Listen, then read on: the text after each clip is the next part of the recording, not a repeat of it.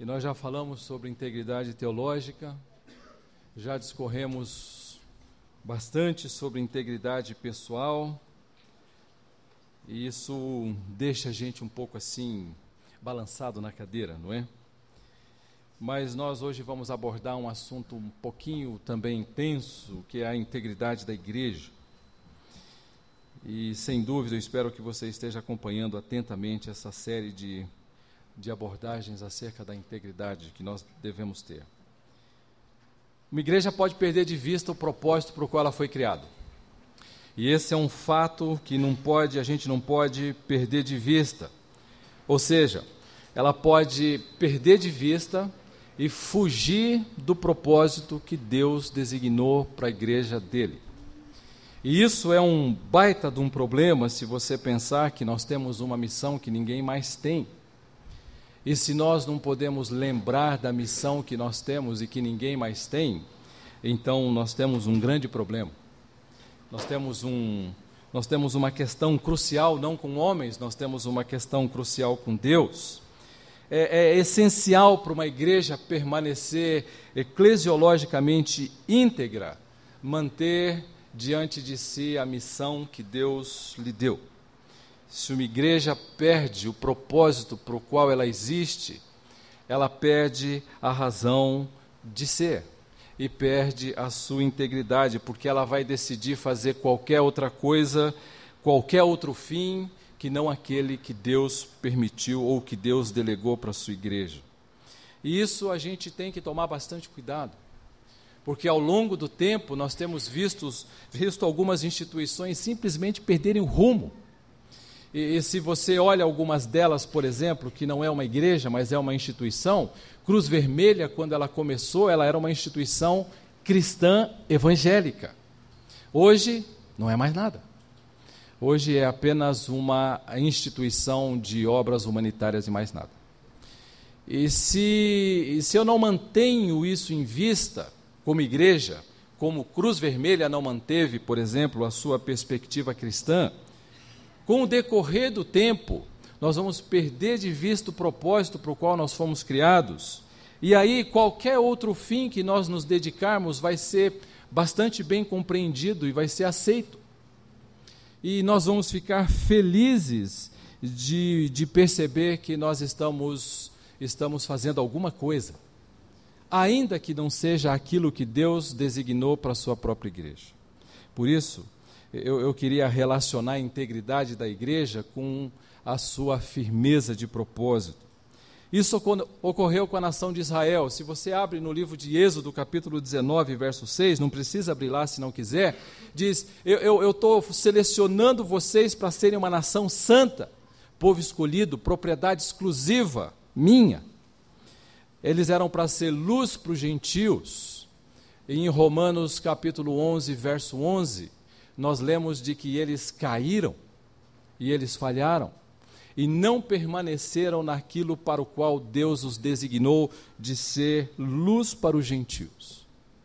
E por terem falhado em ser luz para os gentios, está escrito em Romanos capítulo 11, verso 11, o Senhor colocou um povo de estranha língua que pudesse promover ciúme neles. Quem são os povos de estranhas línguas? Somos nós, os gentios.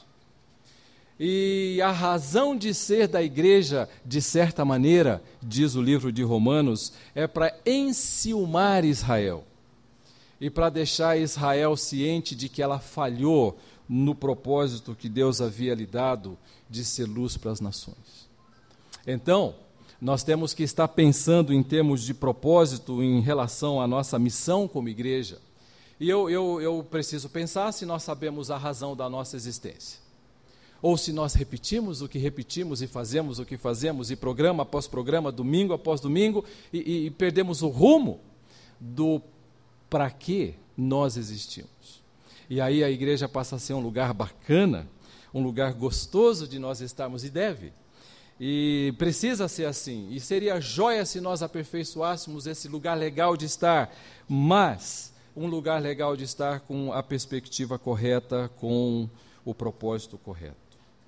Além disso, para permanecer eclesiologicamente íntegra, uma igreja precisa manter em todas as áreas de atuação o seu ensino bíblico?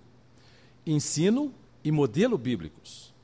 Porque se nas suas áreas de atuação ela, além de fazer os propósitos corretos, não fizer de acordo com o que a Bíblia ensina, ela perde a sua integridade.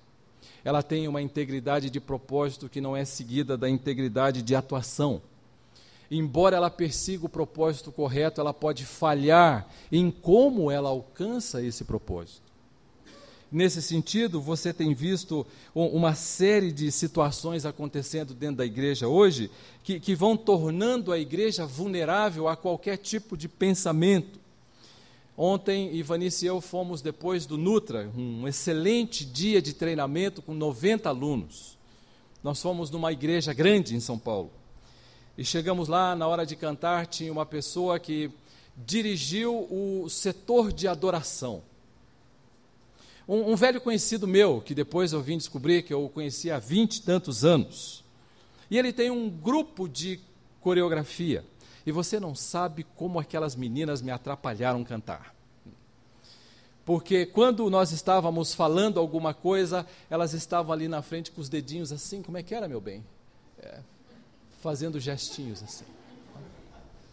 E eu fiquei pensando se isso já não é uma deturpação de propósito e não é uma corrupção da maneira como a igreja atua para alcançar o propósito. E, e, fiquei me colocando no lugar daquele pastor que está lá, a pressão que esse homem deve sofrer. Mas minha filha dança, o senhor não vai aproveitá-la? E se 20 famílias fazem isso, aquele homem deve passar um apuro danado. E nós ouvimos aquilo acontecer e ouvimos aquele, aquele coro todo rolar e cantamos e adoramos a Deus e nós estivemos juntos. Enfim, nós ficamos um tempo ali. Eu falei por uma hora, uma hora e uma hora e vinte mais ou menos para aquele grupo, uma hora e dez, e a gente teve um tempo bem gostoso juntos, enfim. Mas aquilo me atrapalhou e eu não gostei de ver aquilo. E eu fiquei pensando se aquilo não era algo para ser evitado e não para ser, para ser, para ser patrocinado. E, e, ali tinha uma pessoa que está fazendo, porque outro está fazendo, porque mais um está fazendo, porque algum outro está fazendo e por aí vai. E eu estou me perguntando qual a base bíblica que nós temos para fazer isso. E, e, de que maneira nós vamos fundamentar essa, essa questão. Mas esse é um detalhe, é um detalhe pequeno. Um detalhe bem pequeno. Eu, eu tenho um, um, amigo que, a quem eu encontrei agora no retiro de carnaval, que o coitado sofre na igreja dele por pregar a Bíblia. Só por isso.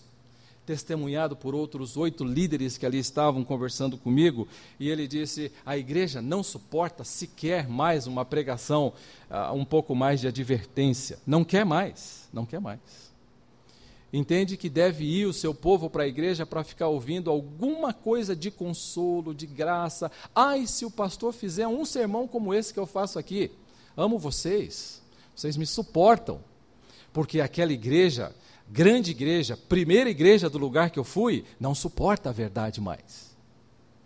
E aquele, e aquele grupo está minando a sua resistência e vitalidade, porque boa parte da liderança da igreja não quer mais ouvir acerca das Escrituras. Então, corrompe a maneira como aquela igreja conduz os seus próprios negócios para alcançar ah, os seus propósitos. E eu preciso lembrar disso sempre que eu estiver pensando em integridade Dois aspectos são importantes para a integridade eclesiológica: integridade de propósito, integridade de ação. Como é que nós fazemos a nossa missão acontecer?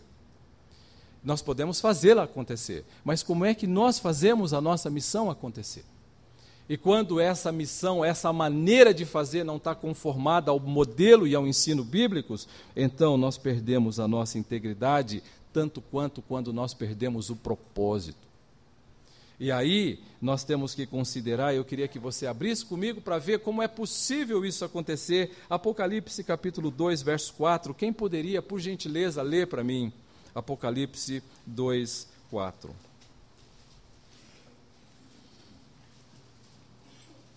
Tenho, porém, contra ti que abandonaste teu primeiro amor. Uhum. Tenho, porém, contra ti, quem está falando isso? O nosso Senhor, o nosso Senhor Jesus. E Ele está dizendo para aquela igreja: sabe o que aconteceu com vocês? O tempo passou. O tempo passou para vocês, igreja, e vocês não ficaram melhores. E essa igreja de quem ele fala, ele está dizendo: ah, o tempo não foi bom para vocês. Depois de vocês terem bastante experiência e vocês estarem vivendo bastante tempo na fé, ao invés de vocês terem melhorado no exercício do amor, vocês abandonaram o primeiro e o mais importante dos amores que nós podemos ter na nossa vida: o amor ao nosso próprio Deus. E ele está dizendo: Eu estou dizendo para vocês o que vocês fizeram ao longo do tempo. Corromperam a maneira como vocês alcançam a missão de vocês. E num dado momento lá do louvor que nós estávamos falando, acabou o louvor, todo mundo começou a bater palma. E eu fiquei me perguntando: para quem? E, e aquilo me soou estranho, no mínimo estranho. E eu queria saber para quem, mas foi coletivo, ou seja, é uma prática da igreja, não era algo novo. Então, o louvor rolou e o indivíduo bateu palma, e aquilo contagia o indivíduo, aquilo leva o indivíduo a um êxtase. E ele vai perdendo um pouco a noção, a noção de verdade. No mesmo capítulo 2 de Apocalipse, verso 14 e verso 15, falando de outra igreja, que diz aí, quem poderia ler, por favor?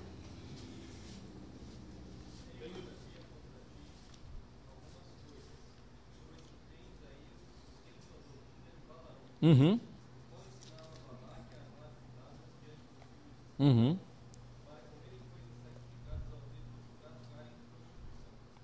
Você tem aí alguns cabras, que são aqueles indivíduos que imitam Balaão. E sabe o que você faz? Nada. Nada. É como se não acontecesse nada. Ontem aqui, depois da aula, um rapaz de Porto Alegre que está fazendo Nutra, ele chegou para mim no final do período e disse para mim assim: se em 2008 você for com o Nutra para Porto Alegre e falar o que você falou aqui hoje, você vai morrer lá. Acredite. Se você disser aqui sobre disciplina, piedade, cuidado, uma vida elevada diante de Deus, uma moral elevada, lá você vai apanhar. Eu espero que até lá o pastor Eros Pasquini tenha dado um jeito na igreja para eu não apanhar. Ou se apanhar, que nós apanhemos juntos. Né? Como ele é grande, então eu, eu espero que ele seja. Apanhe primeiro e eu fique meio que nas costas dele. Essas igrejas de Apocalipse são aquelas igrejas que simplesmente abandonaram o primeiro amor, sustentam coisas erradas, padrões, pessoas. São, são, são gente que não devia estar no meio da igreja, mas está. E ele diz: você mantém esses cabras aí, põe para fora. Capítulo 3, 15 a 17, não precisa ler. Outra vez, você tem aí uns indivíduos que fazem e você não faz nada Nada. É a questão da disciplina, tão difícil de ser aceita pela igreja. E, e, e, então nós podemos ter um bom propósito como igreja e, e corromper, ou podemos ter maus propósitos e corromper. E, aí nós perdemos a nossa integridade. Mantém em perspectiva esses dois aspectos da integridade eclesiológica, mantém a vitalidade da igreja, preserva a igreja sadia e mantenha a igreja aprovada aos olhos de quem importa estar aprovado, que é aos olhos do nosso Deus. E nós vamos nos considerar, ou, ou, pelo menos nos deter, eu não sei se hoje nos dois, mas eu vou começar hoje, eu não sei, a gente vai caminhando aí, eu não tenho pressa para fazer isso daqui. Nós vamos nos concentrar em dois aspectos acerca, acerca da integridade eclesiológica. A primeira delas diz respeito ao para que a igreja existe. Se você olhar o nosso livro de planejamento, existe esse para que estampado na capa. E nós temos isso definido, e isso está distribuído para cada membro do conselho, para nunca perder de vista para que nós existimos. exatamente para ele olhar aquilo e lembrar de que há uma razão da existência da igreja, porque nós temos um propósito a alcançar lá na frente. E eu queria que você abrisse em Mateus capítulo 28 e você acompanhasse aqui o que diz ali, verso 19 e 20.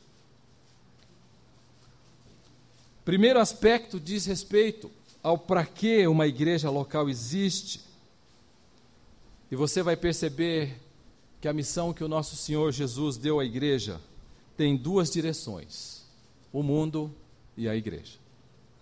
A missão que o nosso Senhor deu para a igreja, para a sua igreja, tem duas direções: o mundo e a igreja. Verso 19. Ide, portanto, fazei discípulos de todas as nações, batizando-os em nome do Pai, do Filho e do Espírito Santo, ensinando-os a guardar todas as coisas que vos tenho ordenado.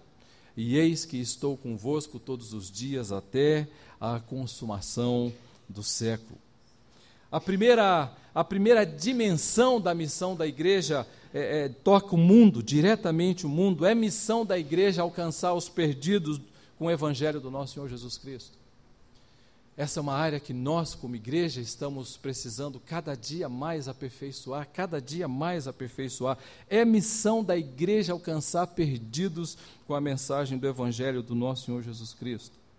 Uma igreja certa com o propósito que Deus lhe dá quando ela invade o mundo e se dedica a fazer discípulos. Note, discípulos. E eu vou enfatizar isso para você o tempo todo aqui, porque a nossa tendência é fazer decisões. E a Bíblia nada fala sobre isso. A Bíblia fala sobre discípulos, não sobre decididos. O que é um discípulo? Um discípulo é uma pessoa que vai estudar 12 lições com a Ada, com a Marta, com a Cleide ou com alguém mais? Não. Um discípulo é um indivíduo que ele vai chegar na igreja e participar de todos os cultos da igreja sem faltar em nenhum para ser aprovado diante de Deus? Também não.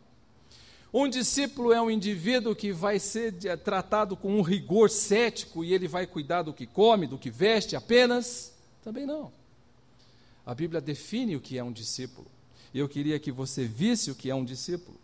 Um discípulo não é um indivíduo que senta e que ouve. Um discípulo é muito mais do que isso. E, e essa é a missão da igreja nesse viés que alcança o mundo, que toca o mundo. É, é nossa missão fazer discípulos. E essa é uma dimensão que, de modo geral, a igreja batista ou evangélica brasileira perde. Mateus capítulo 10, verso 24.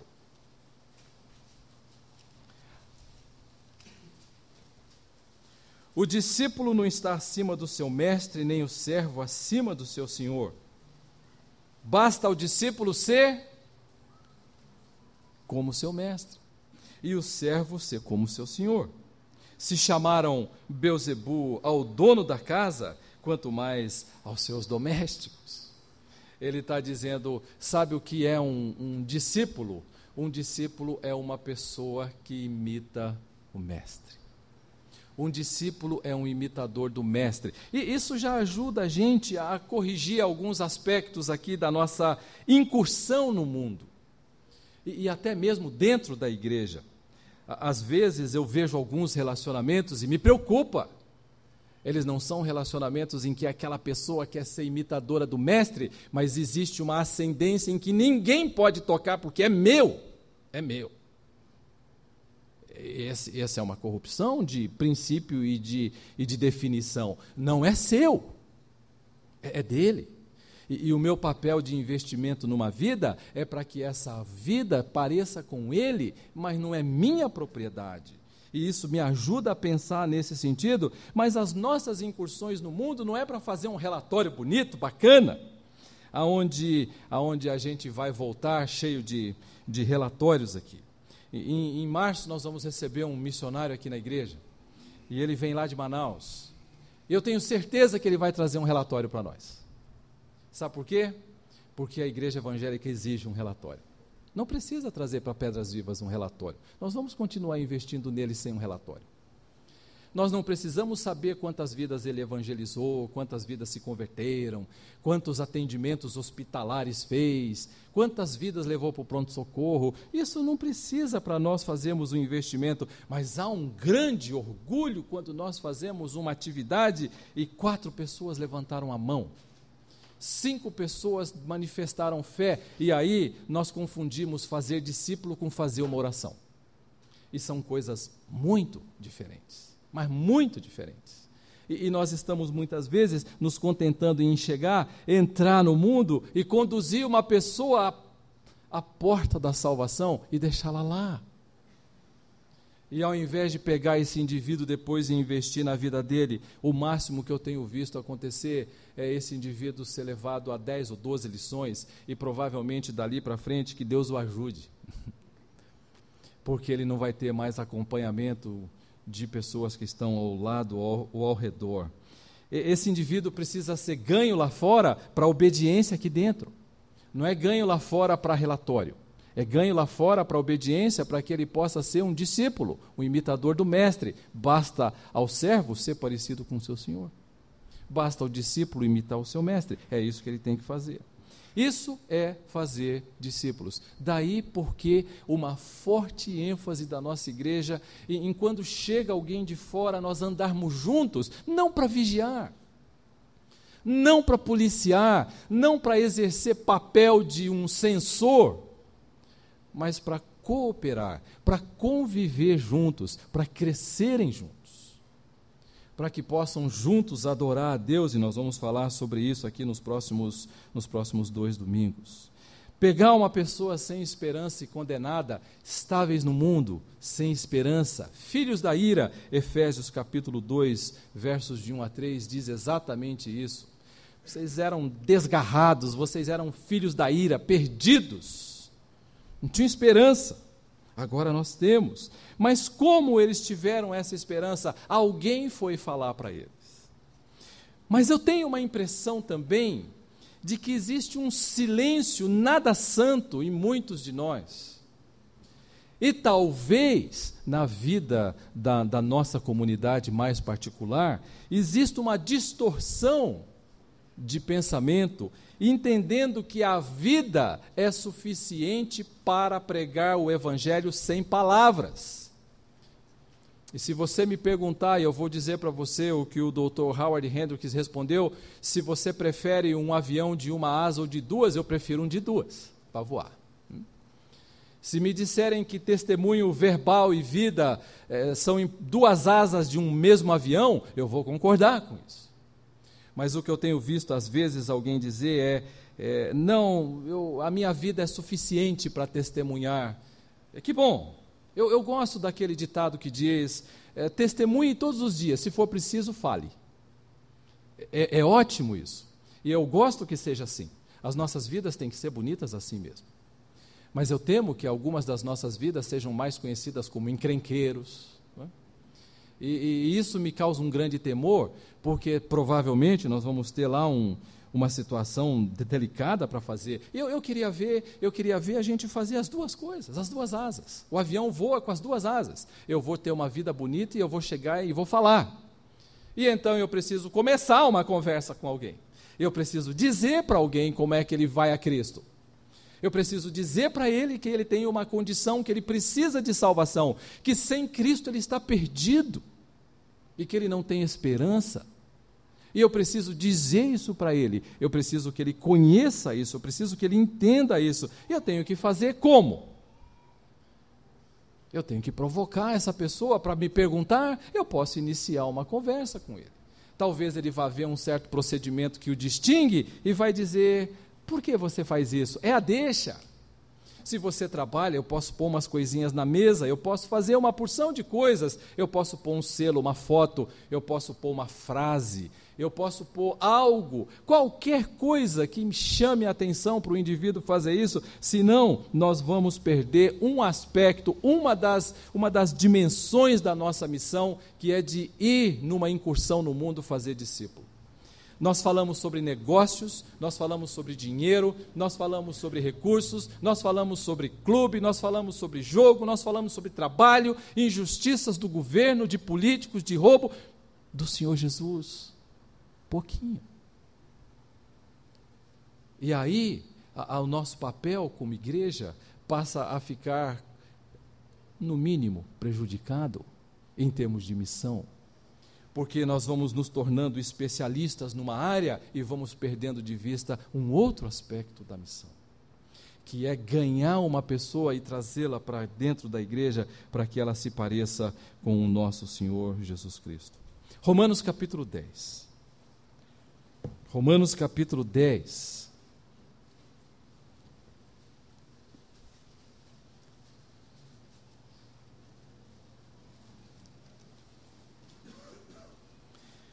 14, verso 14: Como, porém, invocarão aquele em quem não creram? E como crerão naquele em que nada ouviram? E como ouvirão se não há quem pregue? E como pregarão se não forem enviados? Tenham então certo que vocês estão enviados pelo próprio, pelo próprio Deus. Quão formosos são os pés dos que anunciam coisas boas mas nem todos obedeceram ao Evangelho, pois Isaías diz: Senhor, quem acreditou na nossa pregação? E assim a fé vem pela pregação e a pregação pela palavra. Sabe como pessoas se achegam a Cristo? Através da palavra. Não da esperteza, nem da sabedoria humana, através da própria Escritura. É assim que eles chegam à palavra. E quem é que fala isso para eles? Nós. Como eles vão crer se nós não pregarmos? Precisamos fazê-lo, é nosso papel. E eu preciso dizer para ele que se ele tentar qualquer coisa na vida, talvez ele consiga uma solução por um mês, ou dois, ou um ano, ou dez. Mas se ele quiser uma solução eterna para a vida dele, apenas o nosso Senhor Jesus pode dar. E se ele entende a sua condição de desesperadamente perdido, então ele pode encontrar em Cristo a sua condição de gloriosamente restaurado.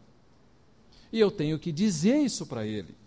E você já pode fazer alguma conta aí com você. E você poderia fazer uma espécie de contabilidade nesse momento, fazendo algumas perguntas simples eu estou, nesse exato momento da minha vida, investindo evangelisticamente nas seguintes pessoas, tá certo? E você pode pôr aí no seu pensamento. Tá pondo? Tá pondo? Tá pondo? Se não estiver, muito provavelmente você está perdendo de vista uma dimensão da missão. Muito provavelmente você está fazendo uma coisa muito interessante para a igreja, muito útil, mas está perdendo de vista uma dimensão da missão. Eu preciso pregar o Evangelho. Eu preciso fazer com que o indivíduo ouça. Eu preciso ir no mundo trazê-lo para que ele seja não mais um convertido, que ele seja um discípulo alguém parecido com o Mestre. A ordem do nosso Senhor Jesus é para fazer imitadores, não apenas decisões. A igreja evangélica brasileira investe muito em decisões. E, e, e você vai ver os grandes evangelistas, e eu vi fotos no centro de treinamento do Billy Graham, na Carolina do Norte, onde ele tinha milhares e milhares e milhares de pessoas atendendo ao chamado. Nós gostamos de grandes ajuntamentos e de eventos, e nós gostamos muito de fazer isso. E nós achamos interessante reunir 100, 200, 500, 800 pessoas e, e fazer isso, mas o texto de Mateus capítulo 28 diz: portanto, ide, um, um, verbo no particípio que quer dizer, enquanto vocês estão caminhando na direção da vida de vocês, faculdade, trabalho, escola, negócios, vida pessoal, namoro, enfim, você caminhe para pregar o Evangelho. Mas é fácil pregar o Evangelho. É só eu dizer para a pessoa do meu lado por que é que eu faço o que eu faço. Aí fica tranquilo. Não tem incoerência nenhuma. Mas é interessante que nós podemos muitas vezes estar focados demais num aspecto da missão e perder a nossa missão completa. Uma parte importante da igreja, acredite no que eu estou dizendo para você, entende que salvação é levantar a mão. ou fazer uma breve oração. Não é. Não é. Nesse sentido, alguns, com muita sorte, em muitos casos, vai levar até o batismo e em muitos aspectos, em muitos casos, em muitas igrejas, a totalidade da tarefa da igreja é, é essa: levar o indivíduo até o batismo. Depois acabou. Não tem mais nada para ele fazer, não tem mais nada para ele pensar. Acabou, a tarefa acabou ali. É um pensamento comum. E outro pensamento muito comum dentro da igreja evangélica brasileira, acredite no que eu estou dizendo para você. Usar o culto de domingo à noite, todo domingo à noite, domingo após domingo, 52 domingos do ano, para pregar o evangelho. Imagine você numa igreja assim. Eu conheço um grupo inteiro um grupo inteiro, que todo culto de domingo à noite é a mesma coisa. 170 pessoas vêm e o pregador diz: receba Jesus. Domingo que vem, vem todo mundo de novo e o pregador diz: receba Jesus. Dez domingos depois, o pregador vem e receba Jesus. Sabe o que acontece com essa igreja ao longo do tempo? Debilita, enfraquece, diminui, não cresce, a sua membresia fica à mercê de qualquer tipo de vento e qualquer coisa que possa soar como algo interessante, então vai sendo, vai sendo aceito por esse grupo, mas essa não é a ênfase. Ide, vai, enquanto caminha, prega, fala, fala, diz palavras, o Senhor Jesus salva. E esse deveria ser minha missão. Muitas vezes eu entendo porque nós não falamos. Nosso testemunho é tão ruim. E provavelmente os meus negócios não contribuem para eu dizer alguma coisa acerca de Jesus, que o silêncio é preferível à fala. E aí então o indivíduo se cala. E ele diz: pelo menos não sou incoerente. É sim, é muito incoerente, em silêncio porque deveria viver e deveria dizer. Em 1 Timóteo 4, 11 a 13, não precisa abrir lá não. Paulo diz: Sabe o que você faz? Ensina coisas acerca da piedade e, e conduza o seu povo lendo as Escrituras todos os, todos os domingos perante ela, todas as semanas, todos os dias. Aplica-te a isso, não é ficar pregando evangelisticamente, é, é ênfase do Mestre. Mateus 28, 19 que enquanto você caminha nesse processo, você comece a dar início a um processo de discipulado.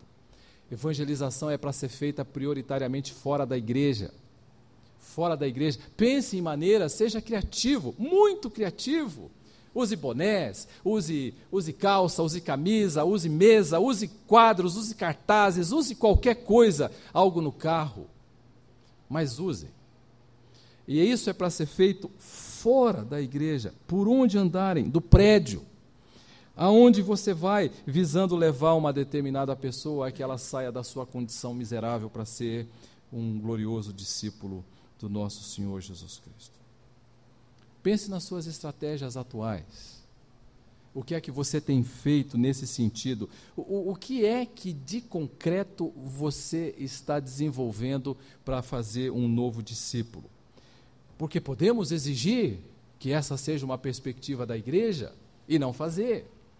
E podemos, e podemos pensar que isso possa ser muito piedoso quando nós colocamos que isso deve ser algo que a igreja faça, mas nós mesmos não fazemos. E aí nós temos que trabalhar bastante duro. Quem são aqueles com quem você atualmente reparte o evangelho? Eu estou dizendo para você, põe no papel uma lista de quem você gostaria de repartir e corre atrás. Eu quero falar de Jesus para, para, para, para. E por aí vai. Eu gostaria que eles ouvissem acerca da mensagem do Evangelho e traga para a igreja, sim, mas faça isso lá e traga para cá. É, é, parte da nossa missão trazer para a igreja local, é apenas uma das partes da nossa missão. Depois que eles chegaram, aí tem um outro trabalho e começa uma nova etapa que requer empenho, resignação, dedicação e muita, muita, muita, muita, e não tem como eu medir isso daqui, paciência. Muita. Que a maioria de nós não tem. Nós queremos crescimento instantâneo, rápido, uma pessoa que chega de manhã e de noite já está uma beleza. É a outra faceta da missão que o Senhor deu para a igreja, é a outra dimensão. Missão da igreja é edificar os alcançados com a palavra. Quem faz isso? O culto faz? Faz. Aqui faz. A IBD faz? Também faz. O Guto, o pastor, está ensinando isso aqui ah, os nossos domingos e todos os professores farão isso aqui o ano inteiro.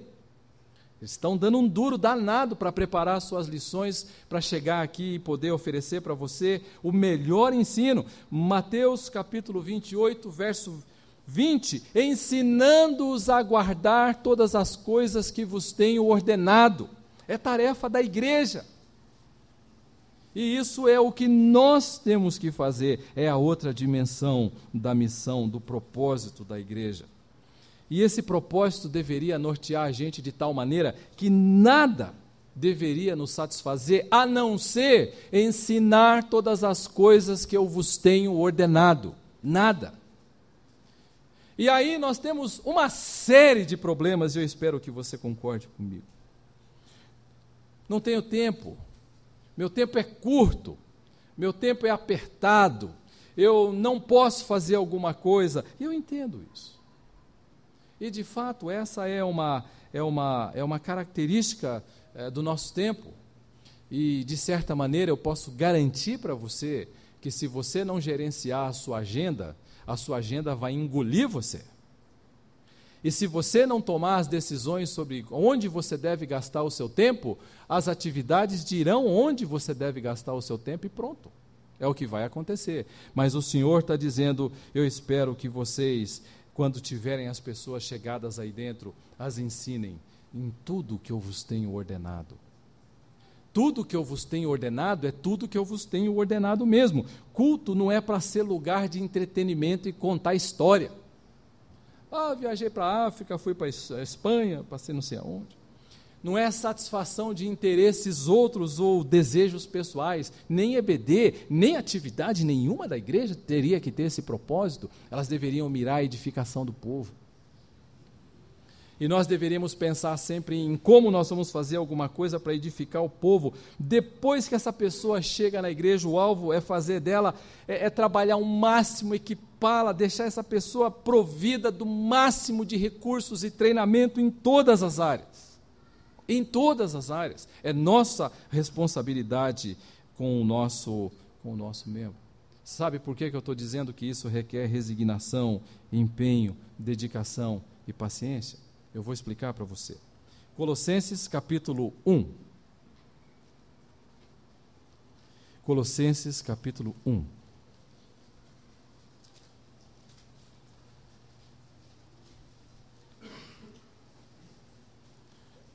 Você verá que as últimas atividades que farão parte da nossa agenda serão aquelas que, diz, que dizem respeito a estudar a Bíblia. Todas as outras virão primeiro. Todas elas. É, é, qualquer coisa, de trabalho legítimo ao lazer mais fútil, qualquer coisa. Colossenses capítulo 1, 26. O mistério que estiver oculto dos séculos e das gerações, agora, todavia, se manifestou aos seus santos. Ele está falando acerca da igreja, que era um mistério para o judeu. Os quais Deus quis dar a conhecer qual seja a riqueza da glória desse mistério entre os gentios, isto é, Cristo em vós, a esperança da glória, a igreja formada, era um mistério para o judeu, ele não entendia isso. O qual nós anunciamos, advertindo a todo homem e ensinando, e a palavra aqui é ensino de, de, de pedagogia mesmo, a todo homem em toda sabedoria, a fim de que apresentemos todo homem perfeito em Cristo. Trabalho do apóstolo. Mas veja só, para isso é que eu também me esforço, afadigo, esforçando-me o mais possível, segundo a eficácia que opera eficientemente em mim. Sabe o que ele está dizendo? Isso não é uma coisa gratuita. Isso requer algum empenho. Eu preciso pôr no papel. Eu preciso pôr no papel. E aí, quando você olha para as vidas que você investe, a pergunta então acrescenta mais uma: qual das pessoas ao meu redor eu tenho evangelizado? E agora vem mais uma pergunta. Ok, eu não faço lá fora uma grande coisa. Qual das pessoas aqui dentro eu tenho investido na vida deles? Isso vai dar a dimensão do seu investimento no reino e para que a igreja alcance o propósito para o qual ela foi criada. E se nós perdemos de vista isso, ir lá fora trazer o indivíduo e fazer discípulo, e trazer para dentro e aqui treiná-lo para que ele seja um discípulo, perdemos toda a razão de existir. Ninguém pode fazer o que a igreja só pode fazer. Nesse sentido, eu estou tentando dizer para você que é esse processo que vai dar sustentação para uma igreja cada dia novo. E, e, você que é um indivíduo mais experiente, pode bastante bem, quando terminar esse culto, levantar sua cabeça e olhar ao redor, passar um radar e, e, e sentir quantos eu posso investir. Não investir para ensinar, investir no sentido de que eu quero trocar, viver junto, acompanhar a vida, orarmos juntos, crescermos juntos, caminharmos juntos, andarmos juntos, em Cristo, andarmos juntos. Nunca perca isso de vista. Efésios capítulo 4. E eu vou terminar por aqui. Efésios capítulo 4. Até que todos cheguemos à unidade da fé e do pleno conhecimento do Filho de Deus. Investir numa vida até quando? Até que todos cheguemos ao, à unidade da fé, ao pleno conhecimento do Filho de Deus, à perfeita varonilidade, à medida da estatura da plenitude de Cristo. Até quando, amados? Até quando? Até a morte. Esforço para a vida toda empenho de todos nós, trabalho de todos nós. É isso que mantém a integridade de uma missão da igreja, integridade eclesiológica, quando ela vai fazer discípulo e quando ela edifica os discípulos dentro do povo, aqui da igreja. Verso 14: Para que não mais sejamos como meninos agitados de um lado para o outro e levados ao redor, ao, ao redor por todo vento de doutrina Cantamos uma música ontem que eu tive que ficar calado. Calado. Uma música da Aline Barros. Precisei ficar calado. É muito ruim. Uhum. Se me perguntasse um jovem, é boa letra? Podre. Podre, completamente. É. Mas a igreja cantou de mão levantada. Uma letra não bíblica, de toda maneira, levada ali por um encantamento do momento e aquela coisa, já que tem gente dançando, posso fazer também outras coisas e tal. É meio, meio complicado isso. Astúcia daqueles que induzem ao erro, mas, seguindo a verdade, em amor, cresçamos em tudo naquele que é o cabeça, de quem todo o corpo, quem é que faz esse crescimento? Bem ajustado e consolidado pelo auxílio de toda a junta, segundo a justa cooperação de cada parte, efetua o seu próprio aumento para a edificação de si mesmo em amor. Quem é que faz isso? A igreja. E aí, aquele coitado que eu conheci em Ribeirão Preto diz para mim: a igreja espera que eu bato o escanteio e que eu cabeceie a bola na área. Então eu bato o escanteio bem alto e saio correndo para ir para a área, dá tempo de puff, é, dirige, canta, é, argumenta, ensina, cuida de criança, visita velhinhos, idosos, tranqueiras. É ele faz tudo. É ele que faz tudo. É, é esse processo que dá consistência para a igreja. Mas aí eu queria que você considerasse, nossa igreja faz isso muito bem. Eu gosto muito de como a nossa igreja faz, mas considere a sua participação no processo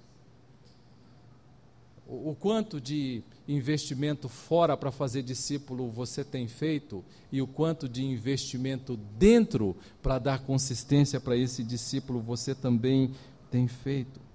Quanto tempo da minha semana está dedicado a encontrar uma pessoa? Eu vou dizer para você: discipulado é uma tarefa atrás da cortina.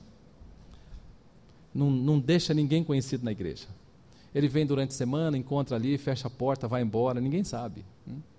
Aconselhamento de 10, 15 minutos com essa pessoa, de meia hora, de uma hora e quinze, ninguém sabe. Ele faz lá e fica quietinho na dele, e, e ele faz e volta depois. Ninguém viu, ninguém está vendo, mas isso está acontecendo, e aquela vida está crescendo, e aquela vida está sendo edificada, enfim. Quanto tempo da minha semana eu estou dedicado a me envolver com irmãos que precisam de ajuda e eu posso fazer porque sou maduro e posso fazer e, e poderia orar junto, e, enfim, e caminhar junto com essa pessoa. Um pregador, depois de ter pregado a semana passada, me perguntou: Você quer fazer uma crítica ao meu sermão? Eu falei: Eu? Eu preciso aplicar o que você pregou, meu amigo, porque tem um aspecto dele que eu não vivo. E ele ficou chocado, porque ele é aluno de palavra da vida, né? E quando um aluno de palavra da vida ouve outro aluno de palavra da vida, ele acha que sempre vai fazer uma crítica textual, né? Eu estou dizendo, não, eu vibrei, gostei muito. E ele ficou chocado com aquilo. Podemos caminhar juntos? Podemos. Não é para ensinar só, não, é rua de duas mãos. Esse crescer juntos tem, tem essa caminhada gostosa de poder orar, de poder compartilhar, de poder aprender, enfim. Missão do nosso Senhor para a sua igreja tem duas direções. A primeira delas, o mundo. A segunda delas, a própria igreja. É para isso que a igreja existe. A igreja existe para fazer discípulos e para ensiná-los a guardar todas as coisas. Não perca isso de vista nunca. E você vai manter a sua igreja íntegra nos propósitos que ela tem. Próximo domingo, eu quero falar como nós alcançamos esses propósitos. E é o outro aspecto da integridade eclesiológica, mas isso não é para hoje. Isso nós vamos fazer a semana que vem. Por enquanto, eu queria muito que você pudesse curvar sua cabeça aqui. Gostaria muito que você pudesse fazer isso.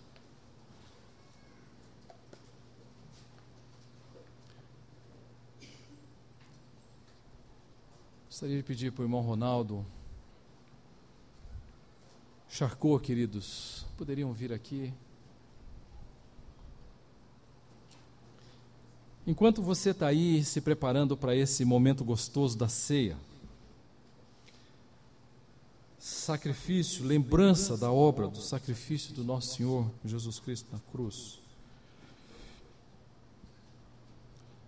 O meu desejo é que você esteja olhando para esse aspecto, para esses dois aspectos da missão.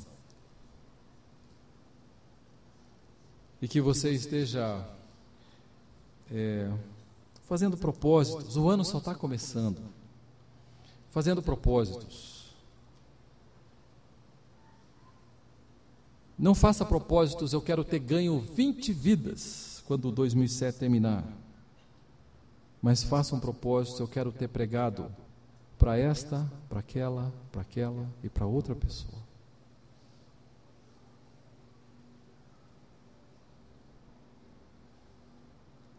Esse é o propósito que o Senhor deu para a sua igreja. Alcançar o mundo para que ele seja ganho a fim de fazermos discípulos. Mas faça um outro propósito também. Talvez você pudesse procurar aqui a Marta e dizer para ela: gostaria de estar perto de alguém. Posso? Eu quero fazer o propósito de dedicar algum tempo da minha semana vivendo, orando, me alegrando e chorando com uma outra vida. E certamente isso vai nos colocar num trilho que nos dá integridade de propósito.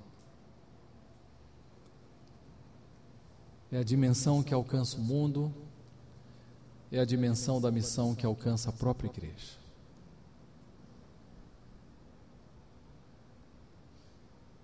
Pai, nós estamos colocando nossa vida nas tuas mãos. E, ó Deus, nós temos toda uma semana, e talvez muito mais tempo do que isso, para atender a esses dois aspectos, essas duas facetas da Sua missão. E, ó Deus, eu estou clamando ao Senhor, para que quando todos nós tivermos descido aquelas escadas, ao sair porta fora, esse tempo de agora à noite seja vívido durante toda a semana.